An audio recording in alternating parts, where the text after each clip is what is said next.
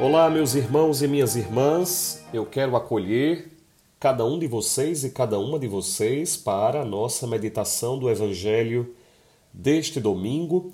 Desde já quero convidar você a curtir, compartilhar esse comentário. Também você fazer o seu comentário aqui nessa meditação, para que assim nós possamos trocar e fazer uma comunhão cada vez mais profunda, fazer com que outras pessoas também tenham acesso à riqueza do Evangelho. O Evangelho desse domingo é tirado do Evangelho de Lucas e diz assim: Naqueles dias, Maria partiu para a região montanhosa, dirigindo-se apressadamente a uma cidade da Judéia. Entrou na casa de Zacarias e cumprimentou Isabel. Quando Isabel ouviu a saudação de Maria, a criança pulou no seu ventre e Isabel ficou cheia do Espírito Santo. Com um grande grito exclamou: Bendita és tu entre as mulheres, e bendito é o fruto do teu ventre. Como posso merecer que a mãe do meu Senhor venha me visitar? Logo que a tua saudação chegou aos meus ouvidos, a criança pulou de alegria no meu ventre. Bem-aventurada aquela que acreditou porque será cumprido o que o Senhor lhe prometeu. Então Maria lhe disse: A minha alma engrandece o Senhor, meu espírito se alegra em Deus, meu Salvador, porque olhou para a humildade de sua serva. Doravante todas as gerações me chamarão bem-aventurada, porque o Todo-Poderoso fez grandes coisas em meu favor. O seu nome é santo e sua misericórdia se estende de geração em geração a todos os que o respeitam. Ele mostrou a força de seu braço, dispersou os soberbos de coração, derrubou do trono os poderosos e elevou os humildes. Encheu de bens os famintos e despediu os ricos de mãos vazias. Socorreu Israel, seu servo, lembrando-se de sua misericórdia, conforme prometera aos nossos pais, em favor de Abraão e de sua descendência para sempre. Maria ficou três meses com Isabel. Depois voltou para casa. Meus irmãos, Nossa Senhora hoje está no centro desse evangelho porque hoje é a solenidade da Assunção de Nossa Senhora. Bendita seja a grande Mãe de Deus, Maria Santíssima. E bendita seja a Igreja de Cristo, que dá a Maria dá a uma mulher o papel que ela merece no plano da salvação. A solenidade da Assunção de Nossa Senhora nos ensina, proclama ao mundo inteiro que Maria foi assunta ao céu de corpo e alma. Vejam, é o dogma, um dos dogmas mais recentes na história da Igreja.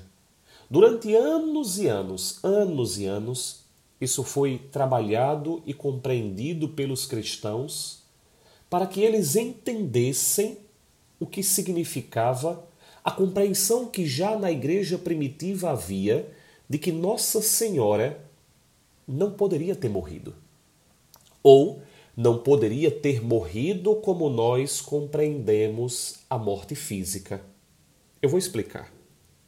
Lembrem, Nossa Senhora, ela foi concebida sem o pecado original. Atenção, nós católicos cremos nisso.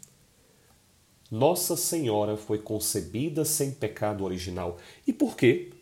Porque Jesus era Deus. Jesus não podia ter pecado original. E como é que o pecado é transmitido de geração em geração? Pela herança dos pais. Vejam, Adão e Eva pecam, claro, Adão e Eva aqui são figuras míticas. Os primeiros seres humanos pecaram e esse pecado vai sendo transmitido de geração em geração até nós. Os meus pais me transmitiram o pecado original. Os pais dos meus pais lhes transmitiram o pecado original.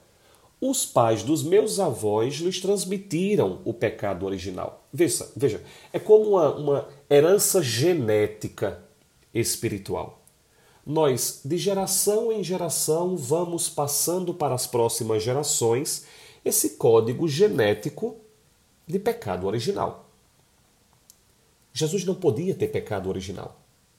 Portanto, Deus precisou tirar qualquer possibilidade de pecado em Nossa Senhora. Por quê? Porque lembrem, Nossa Senhora concebe do Espírito Santo. O Espírito é santo, não tem pecado.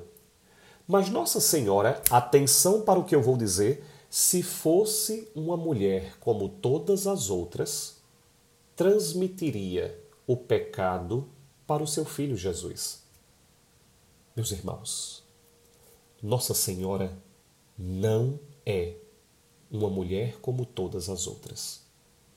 Nossa Senhora foi preservada do pecado original. Sim, Nossa Senhora foi concebida sem pecado original. Em Nossa Senhora não existem as desordens do pecado original. Cuidado! Não é que Nossa Senhora é deusa, atenção! Nossa Senhora é humana, mulher como todos nós.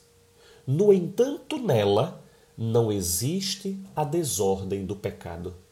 Nela não existe separação de Deus. Nela não existe ruído da presença de Deus. Nela, Deus se manifesta de uma forma completa. Nela, a graça de Deus atua de forma admirável e completa. Em Nossa Senhora não existe o pecado original. Cuidado, isso não significa que ela não poderia ter assumido um estilo de vida diferente do que Deus havia escolhido para ela. Por quê? Porque o fato dela ter sido preservada do pecado original não lhe tira a liberdade dos filhos de Deus. Então, o grande desafio de Nossa Senhora foi ter recebido uma graça tão grande e ter mantido essa graça tão grande. Atenção, cristãos, assim como nós. Nós também recebemos uma graça grande de Deus. Claro, nós não recebemos a graça de Nossa Senhora. Nós não recebemos a graça de sermos libertos, livrados do pecado original. Mas nós também recebemos a graça da filiação divina. Nós também recebemos a graça do perdão dos pecados. E nós temos que fazer o esforço, como Nossa Senhora fez, de manter essa graça, de lidar e manter essa graça. Essa é uma das grandes maravilhas de Nossa Senhora. Ela recebeu uma enorme graça, a graça de ser preservada do pecado original, e ela manteve a fidelidade dessa graça. O que tem a ver o fato dela ter sido concebida sem pecado original, um outro dogma, o dogma da Imaculada Conceição, o que significa o fato de Nossa Senhora não ter sido concebida sem pecado original, qual é a relação disso com a sua assunção? Diz São Paulo: o salário do pecado é a morte. Nossa Senhora foi preservada do pecado original. O seu corpo não poderia morrer. Veja, é o fato do pecado original existir que faz com que nós morramos. Nossa Senhora não tinha pecado original. Como ela haveria de morrer? Por isso é que os cristãos, desde o começo, perceberam, e veja, isso foi transmitido de geração em geração, os cristãos, a partir dos relatos dos discípulos, provavelmente sobretudo do discípulo João, o discípulo amado, eles compreenderam que Maria não havia morrido. Na verdade, Maria foi assunta de corpo e alma para o céu. Isso significa que não aconteceu alguma coisa entre o fato de Maria estar viva nesta terra e ela se assunta ao céu? Provavelmente algo aconteceu, dizem os exegetas. Nós não sabemos o que aconteceu. Nós não sabemos o que aconteceu com o corpo de Maria entre ela estar bem fisicamente nesta terra e ela passar imediatamente para o céu de corpo e alma. E é por isso que os cristãos, desde o princípio, usaram uma palavra: a dormição de Nossa Senhora. Se você já escutou falar nessa expressão, a dormição de Nossa Senhora, você agora entende o que isso significa. Os cristãos, não encontrando uma outra palavra, não podiam falar de morte, mas também não podiam dizer que nada aconteceu.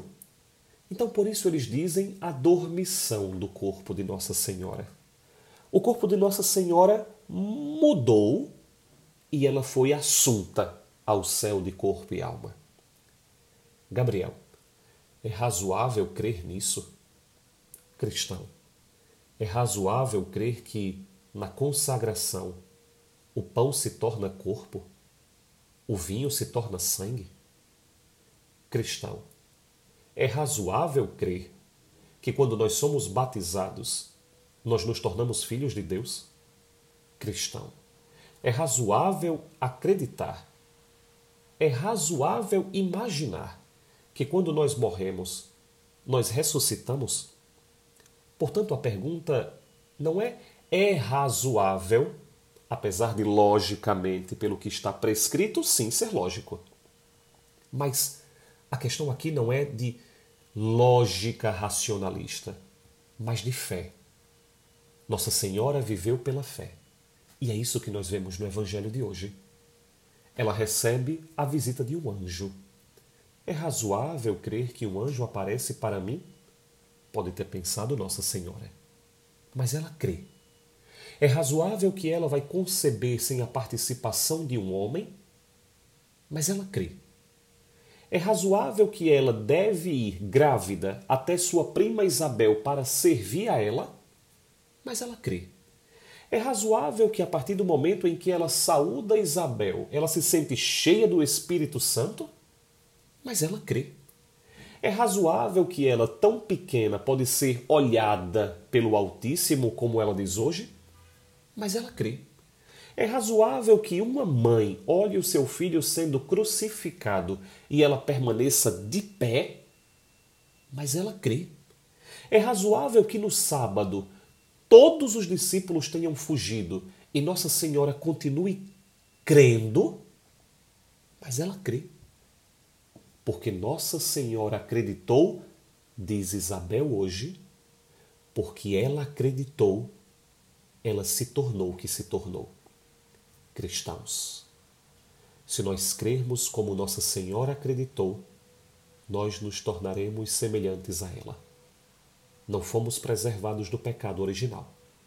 Mas certamente com a graça de Deus nós podemos vencer o pecado, ir para o céu e um dia recebermos como ela já tem um corpo glorioso e participarmos com ela do milagre do céu, do milagre daqueles que creem.